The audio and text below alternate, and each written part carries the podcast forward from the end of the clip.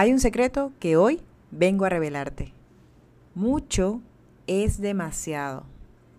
Si quieres lograr que tu interlocutor realmente te preste atención cuando le estás contando qué vendes, entonces escucha el contenido que he preparado para ti el día de hoy. Bienvenidos a Detrás de la Venta B2B, el único podcast que te acerca a los tomadores de decisión del sector industrial para dar a conocer qué aspectos evalúan a nivel digital en los proveedores. Aquí encontrarás entrevistas y herramientas para llevar tu proceso comercial al mundo digital. Detrás de la venta B2B con Karen Torres. Bienvenidos al episodio número 38 de mi podcast Detrás de la venta B2B. Vamos a imaginarnos la siguiente escena. El equipo de ventas está desmotivado. Las ventas no se cierran, sienten que están pasando por una mala racha, que las ofertas se caen, los precios están muy altos, la gente no está comprando. En fin, han logrado reunir a los peores clientes que se pueden tener. Y esto ha hecho que los ánimos caigan bastante.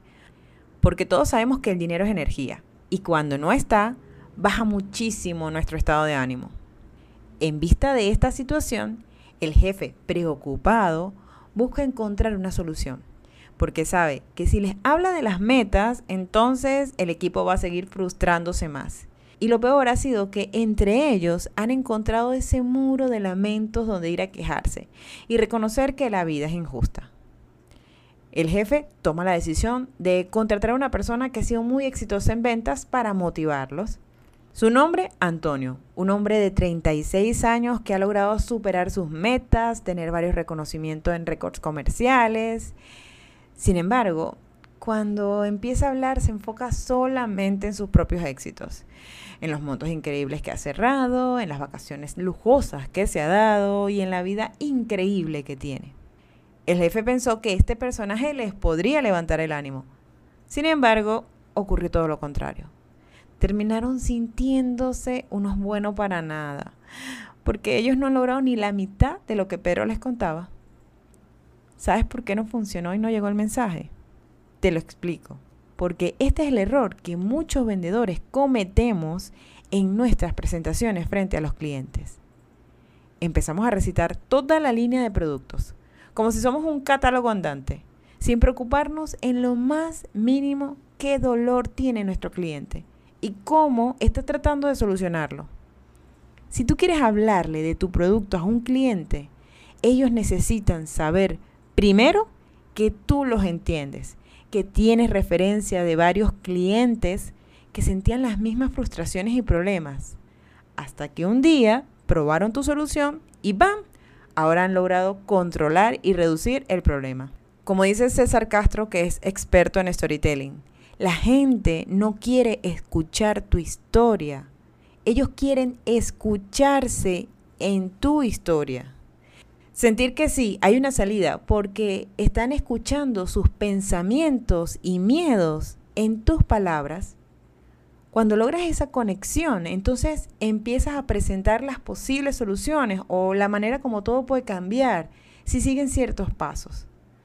Cuando el vendedor logra empatizar con su cliente y éste se siente identificado, entonces ya tienes lo más importante, que es su atención.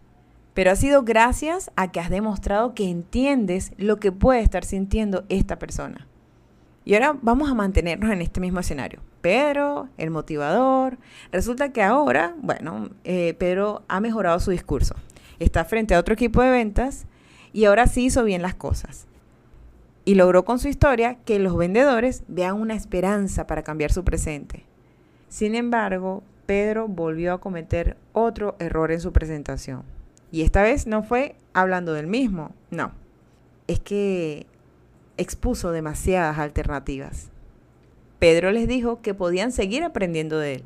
Pueden escuchar sus podcasts, les recomendó descargar una guía que tiene en su página web, que vean más de 20.000 videos que tiene en su canal de YouTube, que pueden solicitar una asesoría privada, que se suscriban a su página web, que llenen la lista de correo que se están pasando por allí las personas que están sentadas, para que puedan recibir más información y etcétera. Y con tantas opciones, comienza a perder la atención de los vendedores, porque se sienten abrumados por la cantidad de alternativas que le están ofreciendo y no saben cuál sería la mejor. Es que escucho el podcast o veo el video o descargo la guía y cuándo leo la guía primero y cuál es el podcast que más me ha gustado. Y ese error, ese error ocurre cuando llegamos con todo nuestro catálogo al cliente y empezamos a recitar cada una de las soluciones que puede obtener con nosotros. Queridos vendedores, preparen sus presentaciones antes de llegar al cliente. Construyan historias en las que ellos se sientan identificados y entonces cuando pasen a presentar su línea de productos, enfóquense en la que mejor le resuelve su situación actual. Tu lista interminable de productos irán haciendo acto de presencia en la medida que hagas preguntas e identifiques cuál es la carta que debes mostrar. Porque si no, vas a perder la atención de tu prospecto. Foco, ese tiene que ser su objetivo. Ganar su atención diciendo, yo te conozco, tengo clientes que han pasado por la misma situación que tú y mira el camino por el cual podemos solucionarlo. Y luego que captaste esa atención, entonces demostrar que puedes ayudarle a solucionar ese problema a través de alguno de tus productos. Como dice Antonio y Annarino, cuando te preocupas por ayudar a otras personas a conseguir resultados que ellos no logran por sí mismos, creas una preferencia hacia ti y haces más fácil que te compren. Gracias por acompañarnos una semana más en Detrás de la Venta B2B con Karen Torres. Karen Torres se escribe con M al final. Recuerda seguirle en LinkedIn y YouTube como Karen Torres y puedes suscribirte en su página web karentorres.com. Hasta una próxima oportunidad.